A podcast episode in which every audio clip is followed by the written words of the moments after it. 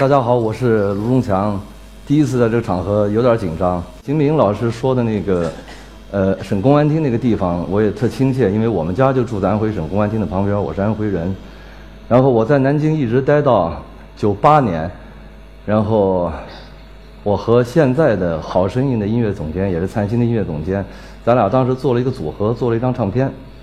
然后做这张唱片之后呢，就把这张唱片递到了北京。当时呃得到了一个叫黄小茂，你们应该知道这样的一个人的，非常喜欢。喜欢之后，然后我就去了北京，开始了我的这样的一个音乐的一个生涯。呃，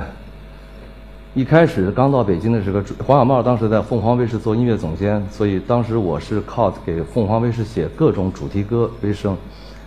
然后一直到零二年，我又去了华纳，在华纳帮。做了一些东西，当时我认为当时写的最好的就是给老狼的晴朗写的关于现在关于未来，和小叶写的那些呃叶培专辑写的那些东西。然后直到做戴军的第二张新专辑的时候，无意中我碰到了一首歌，那歌名叫《老鼠爱大米》。然后当时我把这首歌推荐给小戴，我说这歌唱的能火，结果戴军当时痛斥了我说这歌肯定不好听。结果这歌火了之后，这段故事应该在新闻有一些流传。然后我就另外一个朋友莫名其妙的一个机会，我就拿到了 IDG 的投资，做了一间公司叫网络秀。这个公司的前身其实是做一些彩铃音乐。那彩铃音乐其实你们现在想想，这个形态挺怪的。直到今天，它还在顽强的生存着。虽然整个的互联网彩铃这块的收入已经没有了，但是作为一个呃，很屌丝的音乐大环境，其实他们还是在非常顽强的生存着。就像前段时间，我突然看到一个说法，说新的 QQ 音乐三大天王，在座有知道的吗？叫许嵩、徐良，还有一个叫什么来着，我也忘了。其实他们当时还是那批音乐的一个一脉相承下来的一些东西。比如说，我当时我们当时卖的最好的一首歌叫《我要五百万》。然后还有一首歌叫本来叫干了这杯就分手，他们后来为了流传起来，把这杯去了，叫干了干了就分手。然后我就这样不停的研发研发歌曲，然后特别莫名其妙的，我通过一些很奇怪的关系，我第一个签下了郭德纲的无限独家版权，而且一签就是三年。然后我还帮郭德纲写了当时第一个娱乐盘点歌曲，叫《刚刚好》，不知道大家有没有听过这个歌。然后我就开始。在研发彩铃歌曲和做相声歌曲之间这样的循环了一段时间之后，基本上人也就基本上快崩溃了。然后直到有一天在录音棚，我正在录着我研发的各种歌曲的时候，突然老狼来找我说：“那个，我给你听一呃听一张 demo，是从银川刚刚过来的一个叫苏阳的人唱的。”我当时听了半首歌就是贤良，我立刻就打断了老狼，我说：“我得签这个人。”老狼说。不太可能，我说真的，我我现在就需要他的电话，因为我当时听到贤良，我特别特别的激动那个 demo。然后老狼后来就把电话给了我，我跟苏阳约，我说明天我就要去银川，跟你聊一下，我想做你的专辑。当时还没有十三月这个名称。然后苏阳一开始有点愣，后来我就跟他整个说了一下我的情况，未来怎么样怎么样一个打算。苏阳可能是被我的诚意所打动吧，说那第二天你就来吧。后来第二天我也没去，正好有其他的事就派了一个著名的以前前汪峰的鲍家街的吉他手叫龙龙，他去了。去了之后就跟苏阳把一些细节该谈定的东西都谈完了，然后我们就约在北京说谈更细的细节和签约。我记得是在零六年的十一月份，当时挺冷的北京，当时公司还挺大，呃还有前台，然后我们的前台突然来找我说：“卢老师来了个民工找你。”我当时就愣在那儿。我说这民工干嘛的？一进来以后，一个酷似民工的人进来说：“我是苏阳。”我说：“那太好，咱们就聊呗。”然后聊着聊着，北京当时正好供暖，也挺热。苏阳说：“我得脱一条裤子。”他穿了一条带杠的运动裤，后来他脱了一条还是一条一样的裤子。就是特别朴实的苏阳，我们就谈下了各种合作的可能，然后就。开始了这张唱片的制作，然后苏阳的唱片做了一半的时候，突然老狼又来了，说：“哎，你把苏阳签了，你知道小丽做了一张新专辑吗？叫《这一切没有想象的那么糟》。”我说：“万小万小万小的东西，我有兴趣。”我说：“我听一下。”结果一听完，我说：“那就明天就签了呗。” 结果第二天就把小丽也给签了。我记得当时第一次给苏阳、小丽发片是在零七年，在北京的星光现场，那次挺盛况空前，而且当时苏阳的爱人来的时候特感动。关键是第二天苏阳的新专辑在银川卖的就超过了刀郎，所以这个当时 让我非常非常的激动。现在苏阳在在银川人民心目中可了不得。然后前段时间我和老狼去了银川，我们坐在出租车上，那个没人认出老狼，说我们跟苏阳是兄弟。大家说，司机说那就不要钱了，是吧？真的真的真的，苏阳包括在内蒙地区，苏阳也特别火。然后但是这个事儿我就当时挺上瘾的了，我觉得这个事儿有点有点意思。然后随即，当时跟我聊的最多的是山人，山人一直说希望来合作，但是在我一一直也没有说就就下决心来来定。后来直到有一次在《将进酒》，我看了山人的一个现场，我当时就惊了。我说：“那行吧，明天签吧，反正也是第二天签了。”然后签完山人之后，老狼又来了，说：“你把马条签了，你这事儿就成了。”因为我当时不认识马条，光听说过，如果是呃最早呃泰麦的红白蓝当中应该有马条，结果在唱片做完快发的时候，这哥们打架坐了两年牢。然后我说：“那就听听条的东西吧。”听完马条以后，我也特高兴的把马条也签了。然后签完马条之后，我突然有一天，我认为我得往商业上面去去去想点办法，所以我当时又签了一个台湾的歌手叫侯湘婷。我在签侯湘婷的过程当中，我还让他唱了一些小丽的歌呀，或者是什么样的东西。后来但是发现，可能我离商业太久远了，所以在操作真正的商业盘的时候，变得呃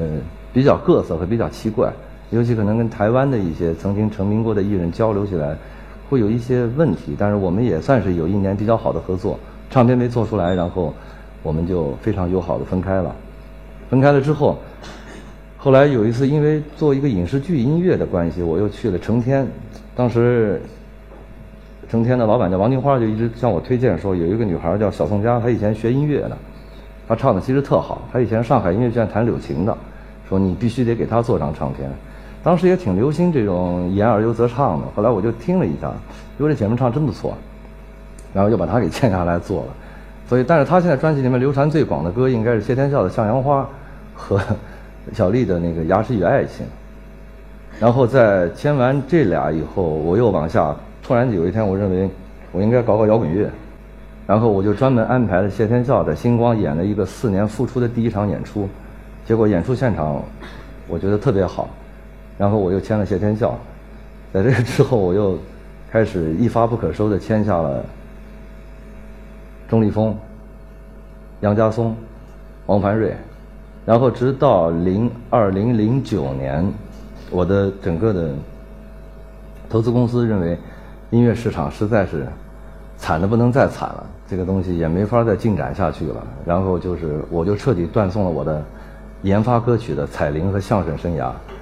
然后就干脆，那就既然资本已经不青睐这个事儿，资本也不看好，那我干脆就自己做这事儿呗。所以呢，在谢天在签谢天笑的后期的时候，当时我有一个想法，在零八年的时候，我当时希望，我从国外拿了好多演出车的图纸，我就觉得我应该做一个演出车，有个大车头，车打开就应该是一个舞台，靠液压各种升降，然后舞台当中有，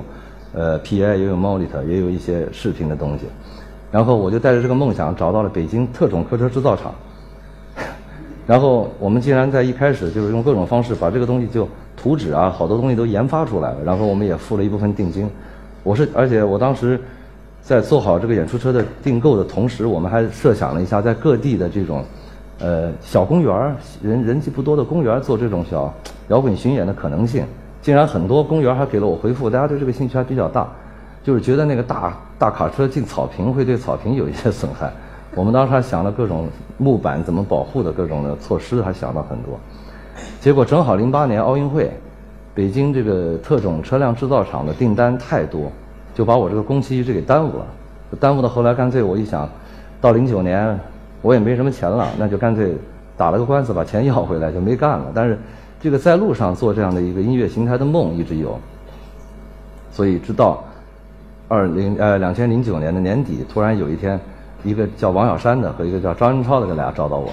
说他们现在是榕树下的 CEO 和总编辑，说榕树下希望能够呃借着音乐来做一些什么样的推广。正好在这个之前，马条帮榕树下写了一首主题歌叫《那年榕树下》，这哥俩经常听完特喜欢。后来我就跟他谈了一个，说我现在有这样的一批艺人，然后我觉得其实民谣现在在 live house 小酒吧里面都非常好，但是如果我们把它组合起来演，把音响做得再好一点，呃，宣传做得再有意思一点，可能这个演出会变得很有意思。他们说叫什么名字？我当时随口说了一个叫《民谣在路上》。这哥俩一听觉得名字特别好，那就当时就开始。我记得我们是从中午十一点半在聊这个事儿，然后我们就聊到后来就开始喝喝喝喝喝，我们一直喝到夜里面两点，然后我们三个人喝大瓶啤酒，一共喝了一百四十七瓶。这个事情当时在，好多人不相信，但是这个事儿大家可以微博求证一下万能的王小山。然后我们就开始了民谣在路上的巡演的筹备，直到当年的呃四月二十七号，我们在星光现场演的第一场，演的非常密集，然后就青岛一路就这么演。我当时这一路其实发生的事儿就会比较有意思，比较好玩儿。我们在杭州演演演演的，特老周唱《中国孩子》的时候，突然前排冲上来一个人，说：“你们是反革命，我要现在报警，说你们你们唱的歌反动。”大家都惊了，说：“这这还有这种？”然后就一路上就就这么演着，反正每次呃可能会坐火车，会包大巴，有的时候也会坐飞机，但是每次坐火车都特别好玩。坐火车的时候，因为都会坐一夜的软卧，有的时候会坐硬卧，基本上坐软卧会把所有的餐车的酒喝完，然后每次因为大家一路唱，大家那个还甚至还会给那个受到骚扰的这样一个顾客呃旅客去调一下其他的餐车的这样的一个房间什么的，但每次我们跟呃各种的女乘务员关系处的都非常好，以至于每次下来的时候，大家都非常恋恋不舍。民谣在路上呢，之所以后来能够做得挺成功，我认为是我们赶上了一个自媒体的一个爆发的时间。那么这自媒体当中，尤以微博对我们的帮助更加更加的大。呃，微博给我们做了非常好的宣传推广，但是微博也给我们造成了重大的损失，因为我们每一站到最后，呃，演出结束的时候都会有一个庆功宴。每次庆功宴到结束的时候，总会发现多出四五桌我不认识的人。然后一问，就无一例外的就是说王小山的粉丝，而且特别理直气壮，而且奔走相告打电话还在约人来。呃，因为他们很热情，所以我们在零呃我们在一零年我们在一一年年底，我和我的搭档盘算了一下，其实我们的利润基本上被王小山的微博粉丝给吃完了。就这样一路一路演一路演演到第十场的时候，其实是榕树下的。赞助和我们拿出的第一笔启动资金就基本上已经花完了。当时小山意思说，这么演的话可能会赔的比较狠。但当时我是觉得，品牌慢慢出来了，而且我们毕竟把民谣从酒吧、从 live house 带进了音乐厅，带进了剧场，带进了音乐节，有我们专属的一些音乐节。我觉得这个事儿应该再扛一扛，可能有戏。结果在以后的几场，果然慢慢的我们的呃商家也进来很多，然后票房也变得好起来。然后关键是，还有很多类似于老狼这样的德艺双馨的老艺术家，这个要要钱很低的来参加我们的演出。其实，所以也就这样的民谣在路上就这么一路走一路走，大家看到了演了一百三十多场，然后终于我们有一站演到了星海音乐厅。在星海音乐厅回北京的时候，我当时因为我是有事滞留在广州没有回，然后夜里面我打打开打开微博一看，微博全炸了。因为当时是飞机，因为气候备降在武汉的天河机场。当时武汉的天河机场是乱成了一锅粥，就是大家在在在吵架的，各种人都有。这时候好像是川子第一个把琴打开，然后山人也加入，小钟也加入，沈庆也加入，整个在机场就做了一场特别互动性极好的民谣在路上。这时候大家的这种该吵架的也不吵了，过来往。往帽子里面放钱，啊，啊，然后那个机场工作人员一看特好，然后自动的过来维持秩序。后来我看了一些照片，和那一瞬间，我终于知道我要的东西，他成功了。其实我就要音乐和每一个人，就是这样的一个关系。就音乐这么多年，尤其，呃，如果不是自媒体的话，这真的是一个礼崩乐坏、分清主客的一个年代。所以我觉得，呃，其实如果你坚持去做了一些很很有意思的事或者很小的事情，你坚持把它做下来了，我觉得它最坏的一个作用是记录。就像我我我这段时间老是收到一些专访，大家说，呃，选秀会唱董小姐，会唱狐狸，会唱人民广场或者炸炸炸鸡这些东西。其实我就认为，它是一个过程，这个过程肯定在未来你回顾的时候，它一定是非常非常值得的去做的事情。因为正因为我去记录了这些东西，这些东西它在不停的在放大，而且这个放大它必然是长尾和持续的。呃，可能未来我们会，未来往下会做一些越来越多我认为有意思的事儿。比如说，我们做了一张唱片叫《十三月唱诗班》。呃，这个唱诗班我们完成的作品里面有已经有了马条和芒克的《向日葵》，呃，小丽和顾城的《木床》，我们还做了尹立川和张伟伟的一个作品，还做了李志、寒冬，还做了顶楼马戏团和上海的默默。就是可能未来我会，呃。往下走，民谣在路上，其实现在演起来，我认为如果不换一个新的形式，我认为非常难。但是其实现在，就比如说大家在还有上豆瓣听歌的，你会发现，你的惊喜已经越来越少，然后会有很多那些特别粗糙的小样，糙到拿一把特便宜的吉他，音也调不准，然后唱一些特别不着四六的歌，然后就会有很强的人气。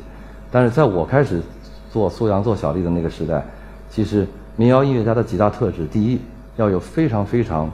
好的辨识度，第二，要有非常非常强大的体系。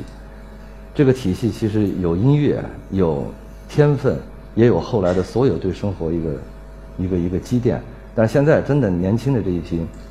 在我看起来越来越缺少。这也是我现在也希望把民谣在路上做的越来越拓宽的一个一个一个一个动力。所以再往下，大家再看到民谣在路上，应该有很大的一个改变。包括我们刚才也聊到，就是说，我们也我们也在做一个新的计划，叫新乐府的计划。我们会找特别好的音乐家，把各种有可能的戏曲和民歌做一些更好的一些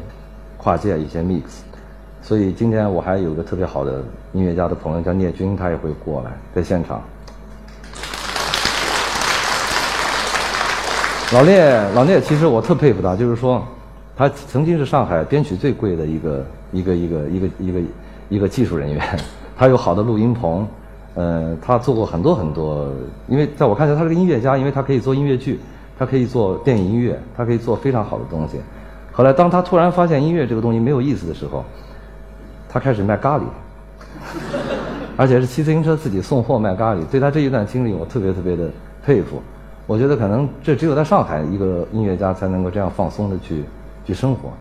在北京会相反，相对会比较艰难一些。其实我认为每一个讲者和民谣在路上的每一个音乐家、歌者是一样，有一些共通之处，就是你只有袒露自己，你是可以把你最好的你自己放松了，你愿意去和大家交流，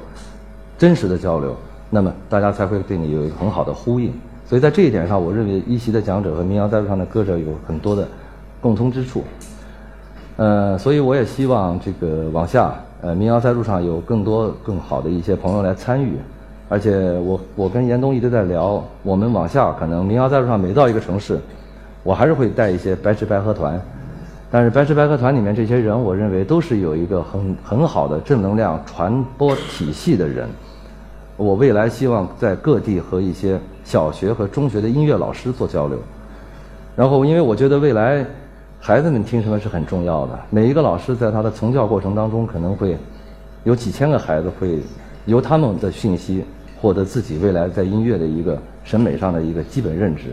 所以我觉得，呃，就像我前两天大家在聊，就是说，呃，就是为什么中国就是呃音乐到现在为止会变得晚会，我们永远看到是就是这些人，呃，音乐听上去比较单调。后来我跟他们说这个例子，他们后来就明白了。其实，我们的音乐在前几年都是一个计划经济的音乐的时间，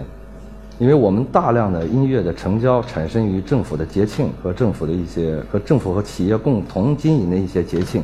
以及各种晚会，而这些东西其实它是没有商业竞争意识，那么它没有门票收入的压力，也没有招商收入的压力，所以真正掌握中国演出和歌手命运的，其实是各种领导的司机，因为领导没有时间，领导不会上豆瓣儿也不会上虾米听音乐，所以他们的司机会准备很多音乐在车上听，然后领导会听，哟，小张这歌不错，这谁的？呃，司机就会说谁谁谁，然后领导就会有个印象。如果他是一个文化厅的领导或者是宣传部的领导，他在做晚会的时候，他就会主动说：“哎，咱们得请谁？”所以我们现在欣喜的看到了，呃，也在三令五申说晚会要少，这个连连电视台的晚会都要少做。所以在这种情况下，我认为，无论是音乐也好，还是其他各种门类艺术的细分，才有了一种可能。所以，呃，我也希望就是未来大家在听民谣在路上的时候。能够带着更好的激情，我们也会把更好的一些状态来教给大家去看。我的演讲就到这儿。